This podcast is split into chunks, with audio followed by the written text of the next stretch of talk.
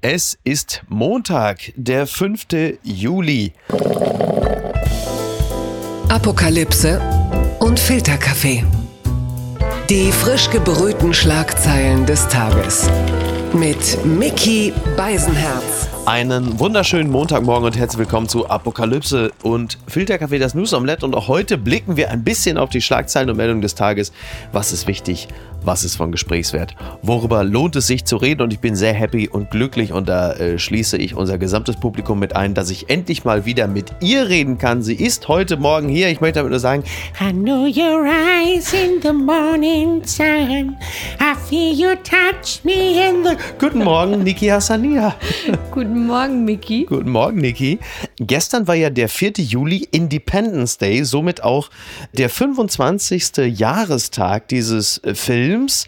Und wenn man sich den aktuellen Wetterbericht so ansieht, dann ist eigentlich jeden Tag mittlerweile ein Roland Emmerich-Film in den Nachrichten zu sehen. Im Zweifel sogar im ZDF-Fernsehgarten. Der wurde äh, gestern äh, äh, not evakuiert. Ich zitiere nur die TZ. Chaos-Show sorgt für Aufsehen. Also das ist die schlimmste Heimsuchung seit äh, Hurricane Luke Mockridge. Ich wollte gerade sagen, das. Bananentelefon.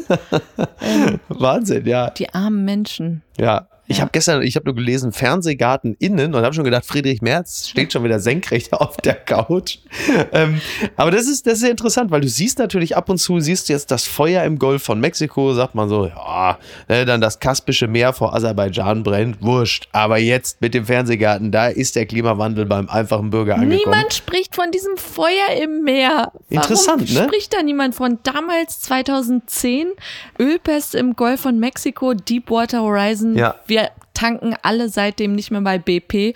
ähm, und da war es doch überall. Wir Also haben es jeden Tag, verfolgt, die, die Arbeiten unten unter dem Meer, dass sie dann diesen Pfropfen da reinhauen, Und dass das jetzt- Leck. Ja. Mhm. Genau, und jetzt diese Explosion, dieses Feuer, das ist ja von den Bildern nur her, ist das ja viel spektakulärer. Ja. Erinnert, also wer sich dafür interessiert, bitte äh, Turkmenistan, das Tor zur Hölle googeln. Mhm. Ähm, ja, ich dachte wirklich, das wird für immer brennen. Das Ja. wird nie ausgehen. Zum Glück wurde es gelöscht, aber Ja, ja. sehr beunruhigend und wirklich eigenartig, wie wenig darüber berichtet wird. Ja, tatsächlich. Ja, ich habe es auch gesehen. Das sieht ja, es ist ja schon, ich, ich habe gesagt, sieht faszinierend aus, macht aber nur Probleme. So ein bisschen das Ben Becker unter den Katastrophen. Ne? Man schaut Mach gern- ihn, mach ihn. Also ich brenne, ich brenne, meine Damen und Herren, ich brenne mir, niemand wird mich löschen. Ich bin angezündet und das wird niemand wird mich aufhalten. Die Schlagzeile des Tages. Solidarität erzwingt man nicht. Laschet gegen Strafen für Impfterminschwänzer. Das berichtet NTV. Soll es ein Bußgeld für diejenigen geben, die ihren Impftermin ohne Absage sausen lassen? SPD-Gesundheitsexperte Lauterbach ist dafür. Unionskanzlerkandidat Laschet ist dagegen. Trotzdem sieht er in den verstrichenen Terminen ein Problem für das Impfziel und fordert, jeder soll seinen Beitrag leisten. Da ist sie dann wieder, die gute alte Eigenverantwortung. Jetzt hat man bei Armin Laschet ja generell jetzt nicht so das Gefühl, dass er ein großer Freund von Kontrolle und Ordnungspolitik ist, auch innerhalb der eigenen Partei. Und Karl Lauterbach ist halt wieder mal derjenige, der sagt, ja, also da muss man ganz klar entschieden, also das ist ganz gefährlich, wenn man, er hat natürlich recht. Also, Er hat natürlich recht und es tat mir auch so leid, als ich in diesem NTV-Ticker gesehen hatte, ähm, Lauterbach fordert Strafen für Impfschwänzer. Das Wort finde ich auch sehr schön, Impfschwänzer. Ähm, aber ich dachte mir, irgendein anderer hat es wahrscheinlich vorgeschlagen, aber weil Lauterbach der berühmteste, bekannteste Ja. ist, wird es ihm so in den Mund gelegt, dass er es überhaupt vorgeschlagen, Ja. erfunden hätte. Also ich hatte das doch nur von anderen. Also ich habe nur gesagt, ich finde es auch gut. Und jetzt bin ich wieder der. Ja, aber das Problem ist natürlich ähm, derzeit halt, es ist Reisezeit. Ich glaube, in sechs Bundesländern haben die Ferien begonnen. Und jetzt heißt es halt eben wie Modena statt Moderna oder Barbados statt BioNTech. Und äh, das ist natürlich ein Problem, weil äh, wir, wir haben auch derzeit ja gar nicht so wahnsinnig viel Impfstoff. Also es, es wird ja dann immer gesagt, dass jetzt die Impfkampagne dadurch ins Stottern geraten könnte, wo du sagst, naja, Leute, also ganz ehrlich, so richtig Fahrt aufgenommen hat das Ding jetzt auch nicht. Wir sind jetzt bei, glaube ich, knapp 40 Prozent doppelt Geimpfte. Das ist okay. Das aber stimmt. Und ich, ich habe mich auch gefragt, warum die nicht zum zweiten Termin kommen. Also es sind ja mal vier bis sechs Wochen, glaube ich, Ja. Abstand. Und ähm, es gibt wohl ganz viele Leute, die sich nach der ersten Impfung schon ja in Sicherheit Ja, ja, wähnen klar. und dann meinen, ja, ich habe jetzt genug Schutz, um Genau. nicht zu sterben zumindest. Und äh, dann munter Urlaub machen.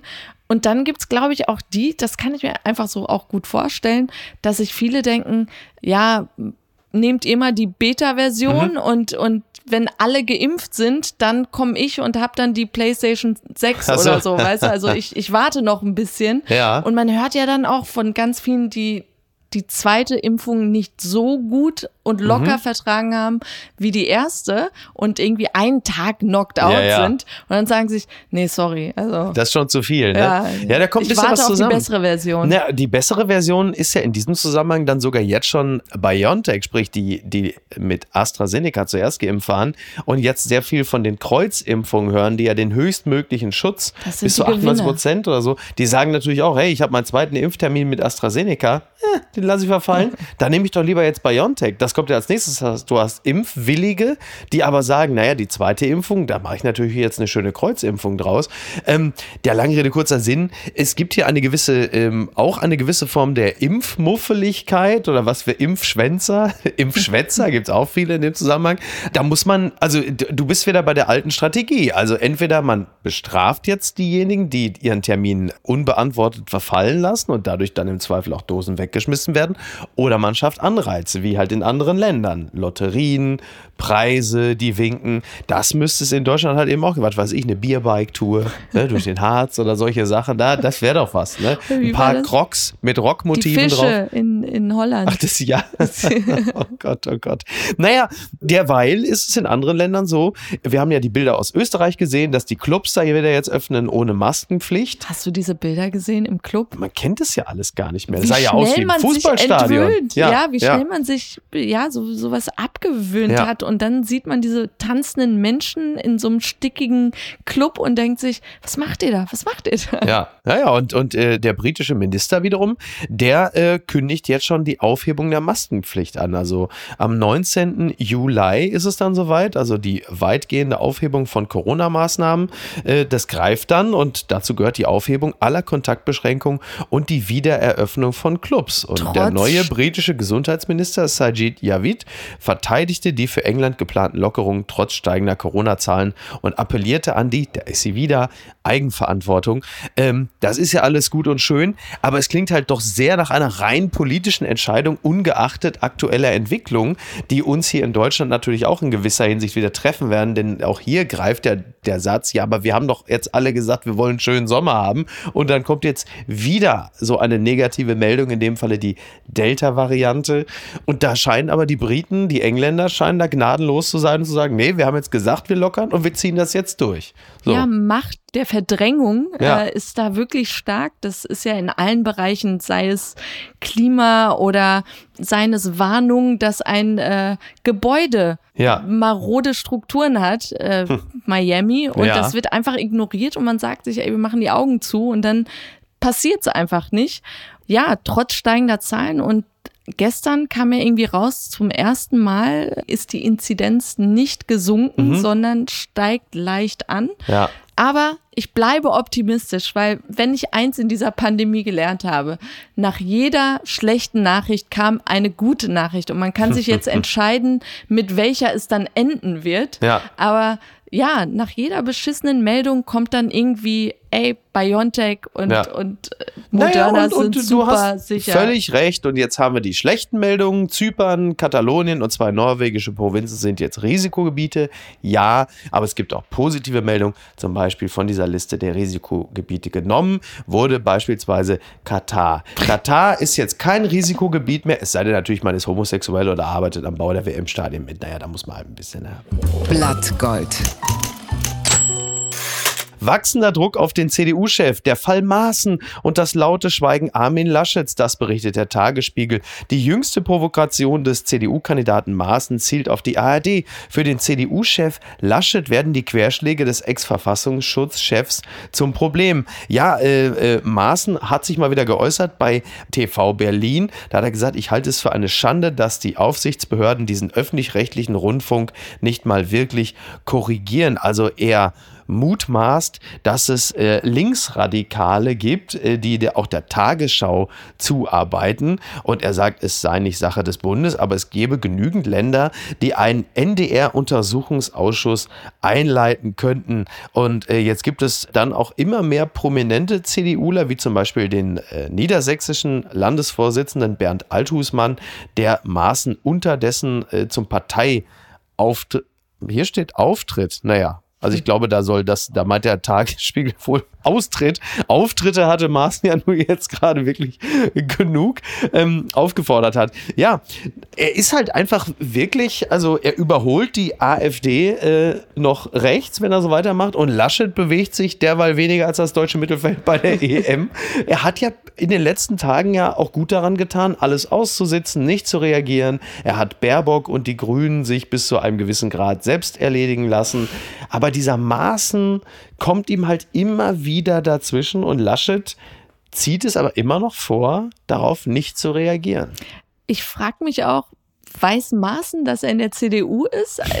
Also für mich sieht das echt schon nach Sabotage aus. Ja, die thüringische CDU und die südthüringische, das ist ja auch nochmal eine ganz besondere Form ja, der Aber es würde mich eben interessieren, ob er vielleicht damit, also wenn man eine Datenerfassung hätte, wie solche Kommentare, solche Gedanken wirken auf die Wähler, ob du damit Leute vergraulst Mhm. eher oder eben wie das bei diesem Dog Whistling ist, dass du dann noch so so ja, die Leute anzwinkerst, die sich darüber freuen. Und ich meine, mit Sätzen wie Maaßen will nur ein Euro pro Haushalt pro Monat für Rundfunkgebühren, Ja. da klingt im ersten Moment sehr sympathisch. Also Klar. ich will sparen und dann fiel mir natürlich ein, mein Mann verdient. Also ja, genau, da kann ich ja mal gar nicht mitmachen.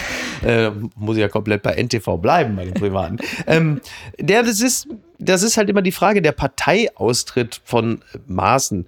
Also natürlich ist es völlig klar, dass Maaßen viel besser zur AfD passt, was seine Position angeht. Das ist ja nahezu deckungsgleich. er denkt auch, dass er da sei, glaube ja, ich. ich glaube es auch, glaub's auch. Nur Parteiaustritt, also ein Parteiaustritt ist ja sowieso immer so eine Sache. Das bedeutet ja auch mal bis zu einem gewissen Grad, auch gerade für den Parteivorsitzenden, dass man die eigene Partei nicht unter Kontrolle hat. Jetzt hatten wir das, äh, dann holt man sich auch gerne mal eine blutige Nase. Wie lange hat es bei der SPD gedauert, bis man Sarrazin los war? Es ist aber auch ein Unterschied, ob du jemanden mit rechter Gesinnung in der SPD hast, was natürlich überhaupt nicht zur Sozialdemokratie passt. Oder du hast jemanden mit einer rechten Gesinnung in der CDU, was tendenziell natürlich schon besser zur CDU passt, weil es immer noch der Brückenschlag ist zu den Dräggers dieser Partei, die früher halt einfach ganz, das war, also das, was Maaßen verkörpert, war irgendwann in den 80ern relativ normale konservative CDU. So, also das ist schon irgendwo noch Teil des Markenkerns, wenngleich die CDU unter Angela Merkel, Stichwort Ehe für alle beispielsweise, Atomausstieg natürlich linker geworden ist. So, äh, Ja, das Problem hierbei Tja. ist, wie du schon richtig sagst, Laschet. Und diese Ja. Stille. Und du denkst dir, ganz ehrlich, nur für die Optik, sag doch irgendwas wie Naja. im Sinne von aber, aber. Naja, Laschet So- sagt so halt, wir so dulden, ja, naja, Laschet sagt halt, wir dulden halt einfach keinen Antisemit äh, Antisemitismus in der Partei. Dann hast du halt äh, das Geschwurbel von den Globalisten und all das. Da sagt sich Laschet, sagt sich wahrscheinlich einfach, das ist mir relativ egal, was Twitter sagt, weil Twitter, ne, Stichwort Rezo, Thilo Jung, das ist eh nicht meine Wählerschaft. Problematisch wird es, glaube ich, erst dann, wenn halt Leute wie Altusmann, die immer ein Landesverbandesvorsitzende ihrerseits auch sagen, Maaßen äh, muss hier raus, dann wird es langsam auch ein größeres Thema und dann wird Laschet in irgendeiner Form reagieren müssen. Aber bis jetzt ist er, schöne Grüße nach Thüringen, in Erfurt erstarrt. Ne? und ähm, ja, äh, wir müssen es wir sehen. Übrigens nochmal, was den NDR-Untersuchungsausschuss angeht. Das ist natürlich totaler Quatsch, was die Tagesschau angeht. Ich würde aber gerne nochmal auf den ESC und Jendrik, den Song, zurückkommen. Und da sollte man vielleicht. Lass ihn in Ruhe. Vielleicht, Die unbequeme Meinung. Vorwürfe gegen Annalena Baerbock. Es ist vorbei, Baerbock. Das schreibt, Obacht, die Taz. Baerbock ist an ihrem Ehrgeiz gescheitert und kann die Wahlen nicht mehr gewinnen. Wenn sie das Klima retten will, sollte sie an Habeck abgeben. Das schreibt eine Frau, Silke Mertins, für die Taz. Ich wiederhole es nochmal. Und sie schreibt, die grüne Kanzlerkandidatin Annalena Baerbock konnte es nicht lassen. Sie musste unbedingt noch schnell zum Beginn der heißen Wahlkampfphase ein Buch veröffentlichen. So, und es schreibt sie jetzt auch, der Unterschied zwischen den beiden Büchern, zwischen Habeck und Baerbock, ist in etwa so groß wie zwischen einer Pommesbude und einem französischen Restaurant. Wohin man lieber geht, ist Geschmackssache. Das ist ja natürlich auch der Vergleich hinter total. Team Pommes. na, Baerbocks, Baerbocks Buch ist ja auch keine Pommesbude, das ist ja eher wie ein Döner oder eine Calzone. Da ist viel von anderen drin, was man lieber nicht so genau überprüft. Ähm, ich fand diesen Kommentar, also das war schon, also schon Hart. ja, äh, ich, Hart ich, ich und finde es ge- übrigens auch Quatsch. Also wirklich, ich finde es auch, also ich bin, bin, natürlich ist es bemerkenswert, dass eine Frau in der Taz einen solchen Kommentar schreibt. Einem Mann hätte man diesen Text natürlich noch mehr um die Ohren gehauen. Ich finde aber auch die Quintessenz, finde ich irgendwie auch äh, Quatsch. Also A, erst einmal einer Kandidatin Ehrgeiz vorzuwerfen.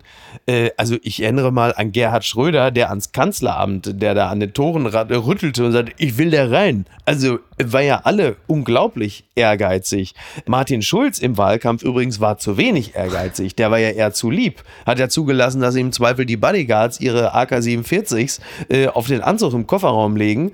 Also Ehrgeiz, finde ich, sollte man grundsätzlich niemandem vorwerfen, der in der Politik ist, beziehungsweise Kanzlerkandidatin Sie ist. sollten es bitte haben, ja. Ja. Ähm, aber ich finde, du, du machst da trotzdem einen Fehler, wenn du sagst, also die Betonung jetzt, dass der Artikel von einer Frau stammt, weil ich finde, gerade das Klischee, dass Frauen nur für Frauen dann sind und so, nee, weißt du, also. Mhm. Aber du verstehst, was ich meine. ich verstehe, was du meinst. Also ihr kann man zumindest jetzt keinen Sexismus vorwerfen. Genau. Ja. Fand ich auch früher immer peinlich, wenn, wenn man als Frau sagt, ja, ich werde, nur weil ich eine Frau bin, dieses Opferdingen mag ich nicht. Das Also hat man ja ist- viel jetzt auch im Genau. Zusammenhang mit Baerbock, dass Genau. man, das, das, genau, bitte. Da, das finde ich einfach zu simpel, so, Ja. dass man dann sagt, äh, nur weil ich eine Frau bin. Ja. Ähm, aber ich, ich finde, bei dieser Nummer und trotzdem, dass sie die Kandidatin ist, wie beschädigend ist es für ähm, die ganze Partei, wenn man sagt, wir nehmen sie jetzt zweieinhalb Monate vor der Wahl raus und nehmen den Typen jetzt, der doch der Gentleman war und den Weg freigemacht hat, Ja. was ich auch schon beschissen fand als Narrativ, weißt du, er überlässt, weißt du, so, ja, ja. komm schon. Na, er hat Ähm, ja in der Zeit ja auch dann relativ unverblümt zu erkennen gegeben, dass am Ende der Umstand, dass sie die weibliche Kandidatin ist, dann ja, das vielen Ausschlaggebende Dank, war. Dankeschön, vielen Ist ja Dank. doch in Ordnung. Äh, Ja, wirklich. Doch, ähm, aber bei der Nummer denke ich mir einfach so, bitte, das war ja auch schon von Bettina Gauss, die Mhm. ich als sehr intelligente Frau schätze, aber auch von ihr kam ja dieser Vorstoß, komm, gib an ihn ab, so, Ja. weißt du, nein, jetzt, ganz ehrlich, jetzt ist es gegessen und jetzt zieht auch durch. Ich verstehe übrigens auch nicht, dass alle plötzlich ihre eigenen Positionen vergessen haben. Also kurz bevor das dann hieß, äh, Baerbock wird es, war Habeck der rhetorische Stolpervogel. Da war immer klar, Baerbock Ja. ist sicherer in den Sachthemen. Genau. Baerbock ist nicht nur die Frau, sie ist auch die kompetentere von beiden. Habeck hat sich da auch ganz schön in die Nesseln gesetzt. Da kommt jetzt demnächst heraus, diese Koningpferde, die der eitle Habeck ja auch noch brauchte zur Selbstinszenierung, sind wahrscheinlich jetzt nur Ponys gewesen. Außerdem hat ja äh, Habeck mehr als fünf Bücher geschrieben. Will man sich das jetzt auch noch antun? Also will man das jetzt, will man es darauf auch noch antun? Ich meine, ja, es ist völlig klar, das Buch von Baerbock, das scheint ungefähr so originell zu sein wie die letzten 400 Kompositionen von Dieter Bohlen. Da hat man sich halt einfach irgendwo immer, ja, das ist jetzt klar. Und natürlich ist es eine Scheißidee gewesen, ein offensichtlich nicht ausreichend inspiriertes Buch im Wahlkampf zu präsentieren, weil man glaubte, das hat Obama ja auch gemacht. So, hat nicht funktioniert. Ja, aber dann bitte mit dem Finger jetzt auch wirklich an das ganz, an die Partei, an die Leute, die in hohen Positionen sind. Lass es Trittin, Roth, die Profis, wie es immer so heißt, weil es ja so unprofessionell jetzt von ihr sei. Ja. Dann sollen die doch bitte drüber schauen. Warum, also langsam habe ich das Gefühl, dass sie in ihrer eigenen Partei Leute hat, äh, nochmal das Wort Sabotage an Ja. dieser Stelle, wo du denkst, auch jetzt, Habeck Warum sagt man nichts so? Warum ist da so eine Stille? Ja, die Gefahr besteht natürlich, wenn man sich jetzt sehr schützend vor sie stellt, dass man sie dadurch natürlich dann Dass auch wieder klein wirkt, macht. ja, Ne? So. ja. Und das ist jetzt, das ist jetzt halt auch dieser schmale Grad, auf dem man sich bewegt. Am Ende bleibt festzuhalten, dieser Wahlkampf ist halt einfach auch echt eine verdammt harte Nummer. Und äh, das hat ja übrigens Armin Laschet, der, soweit ich weiß, keine Frau ist, ja auch schon erfahren. Also als Baerbock gerade die Unfehlbare war, sie kann es, sie ist die Richtige, da war Laschet gerade irgendwie Häuptling, er kann es nicht und war der Volltrottel und irgendwelche Schweine im Internet haben ihn auch noch mit Peter Griffin von Family Guy verglichen. Ähm, Was du das? ähm, ja, das ist, das ist der Wahlkampf jetzt gerade und da muss man durch. Und da wird natürlich jetzt niemand mehr ausgetauscht. Das ist totaler Unsinn. Stattdessen hast du noch reichlich Gelegenheit, meines Erachtens, deine Themen äh, anzubringen. Und äh, da musst du jetzt halt einfach mal durch diese Glaubwürdigkeitsdelle durch. Das ist so, als würde jetzt mit dieser Maßennummer jemand sagen, ja, Söder soll es jetzt doch machen. Komm, nimm Söder, weil Ja, Laschet natürlich. schweigt, nimm Söder. Ne, das Thema hatten wir ja vor vier Wochen, dass äh, Habeck wäre ja jetzt quasi Söder 3.0, den man jetzt da noch einsetzt. Ja. Das hat Laschet jetzt bereits hinter sich und siehe auch da, Laschet ist jetzt einfach, er hat mit seinem dicken Hintern das ausgesessen und steht jetzt ganz gut alle da. ab. Der nächste ist jetzt Scholz mit seinen Ministerium genutzten Studien. Ja, so. Ja. ja, das kommt jetzt als nächstes. Unterm Radar. Beziehungsweise Röntgen. Papst Franziskus liegt im Krankenhaus. Das berichtet der Spiegel. Papst Franziskus hat sich aufgrund einer anstehenden Darmoperation in eine Klinik in Rom begeben. Der Eingriff war dem Vatikan zufolge geplant. Also man kann sagen, die katholische Kirche ist buchstäblich am Arsch.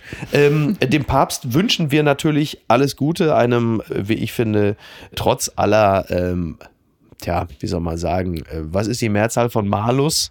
Mali? Ja, Mali, ne? Betriebsbedingter Mali, äh, immer noch jemand, der äh, seine Rolle Grüße als an AKK. Ja, oh mein Gott, immer noch äh, vergleichsweise äh, modern äh, äh, ausführt. Also der, das ist in Ordnung. Der, der Vatikan hat es ja auch gerade wirklich nicht leid, weil äh, vor ein paar Stunden davor wurde noch gemeldet, dass der Vatikan wieder mal in einen Fall von Korruption, Geldwäsche und Betrug verwickelt ist wegen äh, dubioser Immobiliendeals. Also da hat auch der Spiegel geschrieben, Vatikan erhebt Anklage wegen Amtsmissbrauch. Ich persönlich bin eigentlich schon mal sehr froh, wenn in der katholischen Kirche einfach nur das Amt missbraucht wird.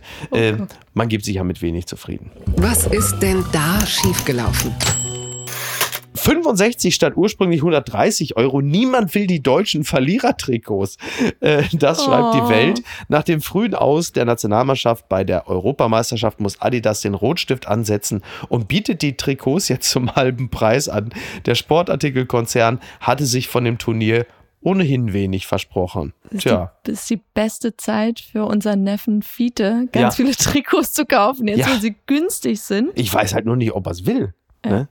Der Junge ist halt äh, jetzt auch schon ein zarter Teenager. Ne? Aber lustig, wie sowas dann sofort in, Mhm. die, in den Markt so reinwirkt. Das Ja. äh, hattest du jetzt ja auch bei dem äh, von der NFL, der Spieler Karl Nassib, äh, Ja, der sich so. als schwul geoutet Ja, hat. ja. Seine Trikots ähm, von der NFL, Raiders, Mhm. Vergriffen und alle wollen sie. Also echt schön. Ja gut, da ist natürlich dann die, die sportliche Leistung. Plus, man setzt dann ein Statement. Also statt Regenbogenfahne holst du dir dann halt das Trikot. Das ist ja cool. Ja. Ist übrigens auch ein schwarzes Trikot, ne? Genauso wie das Genau. DFB-Trikot. Es gab zwischenzeitlich während der EM mal so eine kleine, so eine, so eine kleine Welle, die sich aufbaute. Also jetzt nicht die vierte Welle, Welle nicht die, sondern in diesem Falle wirklich etwas Positives. Äh, da war es wohl so, dass ähm, nach den ersten Auftritten der deutschen Nationalmannschaft sich die Trikotnachfrage noch sehr gut entwickelte. Nach dem zweiten Vorrundenspiel war besonders das Trikot von Robin Gosens, gefragt. Gosens. Ja, Gosens. Oder wie äh, sagte Jochen Breyer, was ähm, Jogi Löw, like wer ihn noch kennt, äh, sagte, äh, Gossens. Äh, Gossens. ja, und nach dem Aus gegen England war es dann halt ganz vorbei. Äh, vielleicht muss man einfach da jetzt auch den Deutschen sagen, pass mal auf, wenn ihr euch impfen lasst, Zweitimpfung, kriegt ihr ein schönes Deutschland-Trikot dazu. naja. Bitte empören Sie sich jetzt. Russische Kette rudert zurück, Supermarkt löscht LGBTIQ-Werbung. Das schreibt NTV. Eine russische Supermarktkette zeigt auf einer Reklame eine LGBTIQ-Familie. Nach mehreren Anfeindungen im Netz spricht das Unternehmen von einem Fehler und entschuldigt sich öffentlich. Die russische Bio-Supermarktkette Vikus Will, okay, hat in einer Werbeanzeige in dieser Woche eine gleichgeschlechtliche Familie gezeigt und dafür heftige Kritik kassiert. Und jetzt äh, entschuldigen Sie sich, sagen, die Reklame habe die, Zitat, Gefühle vieler unserer Kunden, Mitarbeiter, Partner und Lieferanten verletzt. Tja. Jetzt rudert man zurück. Ja, der UEFA gefällt das natürlich. Ne? Der Chef der, ich meine, das, wir reden über Russland, ja. Der Chef der Supermarktkette hatte vielleicht plötzlich so ein kleines Jucken in der Unterhose und hat gesagt, das lassen wir mal lieber sein. Ja, aber mit einer Regenbogenfamilie in Russland werben. Das ist auch so. Ja, aber es ist ein, also eine schöne Idee. Naja, das klar. Schlimme an der Nummer ist dann wirklich, dass du dann nicht nur zurückziehst, okay, zieh Ja. zurück, aber dann halt die Fresse, aber dann noch wirklich öffentlich Fehler, ja. einen Fehler eingestehen und Entschuldigung sagen für etwas, was richtig war. Und damit Ja. machst du die Sache wirklich nur noch schlimmer. Dann bitte gar nicht. Absolut. Ja. ja, klar. Also peinlich. Das ist dann so richtig. Du, du hast eigentlich die richtige Position bezogen und dann machst du es doppelt und dreifach kaputt. Aber wie gesagt, mit Regenbogen in Russland werben, das ist, das ist so, als würde man den Vorschlag machen, äh, zu jedem Impftermin ein, ein, ein Trikot der deutschen Mannschaft anzubieten. Das ist ja komplett. Also da muss man auch wirklich sich mal fragen, ob man nicht. Gucken mal, wer da spricht. Prince Charles, dieser Song bringt ihn in Tanzstimmung, das berichtet die Gala. Prince Charles hat verraten, welches Lied schon immer dafür sorgte, dass er aufstehen und tanzen will. Behalten Sie dieses Bild kurz im Kopf, stellen Sie sich's vor, denken Sie auch nochmal an Theresa May, wie sie tanzend auf die Bühne kam. Jetzt denken Sie an Prince Charles und Camilla, wie sie so ein bisschen, ich sag mal, Dirty Dancing mäßig, Lambada-artig. Jetzt lassen Sie es kurz wirken. Nochmal. Jetzt können wir weitermachen. In einer Radiomusiksendung hat Prince Charles den Mitarbeitern des Nationalen Gesundheitsdienstes für ihren Einsatz in der Corona-Pandemie äh, gedankt. Und er hat gesagt, welche Songs ihn so zum Tanz bringen. Unter anderem Given Up, Given In von der Soul-Gruppe The Three Degrees. Und äh, zu seinen Lieblingsliedern zählen unter anderem Don't Rain on My Parade von Barbara Streisand. Das ist wahrscheinlich auf Prince Harry. Tell me not. Sehr gut. Ist wahrscheinlich auf Prince Harry bezogen, Don't Rain on My Parade. Und La, La, Vie, en, La Vie en Rose von Edith Piaf. Ja. Und dann haben wir noch äh, Upside Down von Diana Ross. Es gibt eine vollständige Playlist bei Spotify, kann man mal suchen. Ich meine, was hätte er auch sagen sollen? Also The Queen is Dead von The Smiths wäre jetzt auch irgendwie Ich ne? finde interessant, dass, Mother ähm, von Danzig. dass, dass die Sängerinnen auch ähm, multinational sind, ähm, nach den Vorwürfen Rassismus in, der, in der royalen Familie, Mhm. Ja. wäre ich auch ganz schnell dabei zu sagen, ich liebe Diana Ross. Ja, interessant. Ja, stimmt. I da sind relativ, racist. ja, das stimmt. Da sind relativ viele, äh, klar, Soul-Bands und Motown, äh, wobei ich das, ich würde es äh, Prince Charles auch durchaus abnehmen, dass er es vorher auch schon gut fand. Wir müssen mal nachfragen, was bei Prinzessin Anne so auf der Playlist ist. Ganz weit vorne. Die Stuttgarter Nachrichten berichten, Nick Cannon, er ist jetzt siebenfacher Vater. Comedian Nick Cannon ist seit dem 23. Juni offenbar Vater von sieben Kindern. Seine Freundin Alyssa Scott hat einen kleinen Jungen zur Welt gebracht. Äh, dort verrät sie zudem, dass das Kind Zen heißt. Cannon ähm, ist aber wohl, ist er jetzt, doch, doch, er ist mit Alyssa Scott zusammen, aber er ist nicht mehr äh, zusammen mit Abby Della Rosa und die bekam am 14. Juni Zwillinge. So, das heißt, also er hat in relativ kurzem Zeitraum hat er dann nochmal drei Kinder jetzt bekommen, ist jetzt siebenfacher Vater. Spender einfach. Ja, er hatte ja Kinder auch mit Mariah Carey, ein Zwillingspaar, und hatte im äh, Dezember vergangenen Jahres hatte seine Ex Brittany Bell eine gemeinsame Tochter äh, zur Welt gebracht namens Powerful Queen. So, und vorher hatten sie noch ein anderes äh, Kind. Also da kommt eine Menge zusammen binnen kürzester Zeit. Aber interessant äh, sind diese Zwillinge, die seine Ex-Freundin Abby de la Rosa bekommen hat, denn die haben die interessanten Namen Zillion Hare kennen. Und jetzt kommt mein Lieblingsname, Zion Mixolydian. Zion Mixolydian, das klingt so ein bisschen wie das, was Trump gegen Corona genommen hat. Das ist wirklich ähm, Wahnsinn, oder? Ja, der Typ ist Moderator von The Masked Singer in Ja. den USA. Ja. Ähm, vielleicht hat er sich selbst so maskiert und hat da mehrere Frauen. Ich Ist das, weiß ist das nicht, muss man das, wenn man so ein mittelmäßiger Komiker ist, dass man sich so heftig vermehrt, so Morbus Pocher oder was? Ist, denn ist das verpflichtend oder was? Man macht die Menge, ist wie mit Witzen, Namen. ist wie mit Witzen. Dann macht es irgendwann auch die Menge einfach. Ne? Aber auch die Namen, was ist denn das? Ich glaube aber trotzdem, mein Liebling bleibt immer noch bei diesen ganzen Celebrities, die Kindernamen von Tony Braxton, Mhm. Diesel und Denim, die zwei Söhne. Sehr schön. Ich habe jetzt erfahren, ähm, dass die Tochter von Toni Rüdiger, äh, unserem Nationalspieler, Trophy heißt. Und dann gewinnst du nicht die EM. Und was schreibt eigentlich die Bild? Ja, äh, die Bild äh, will's jetzt schon wieder ganz genau wissen. Niki und ich weiß, du brennst darauf, weil es deine Lieblingssendung ist. Verstehen Sie Spaß? Die Nachfolge von Guido Kanz. Und wir reden hier über die ARD.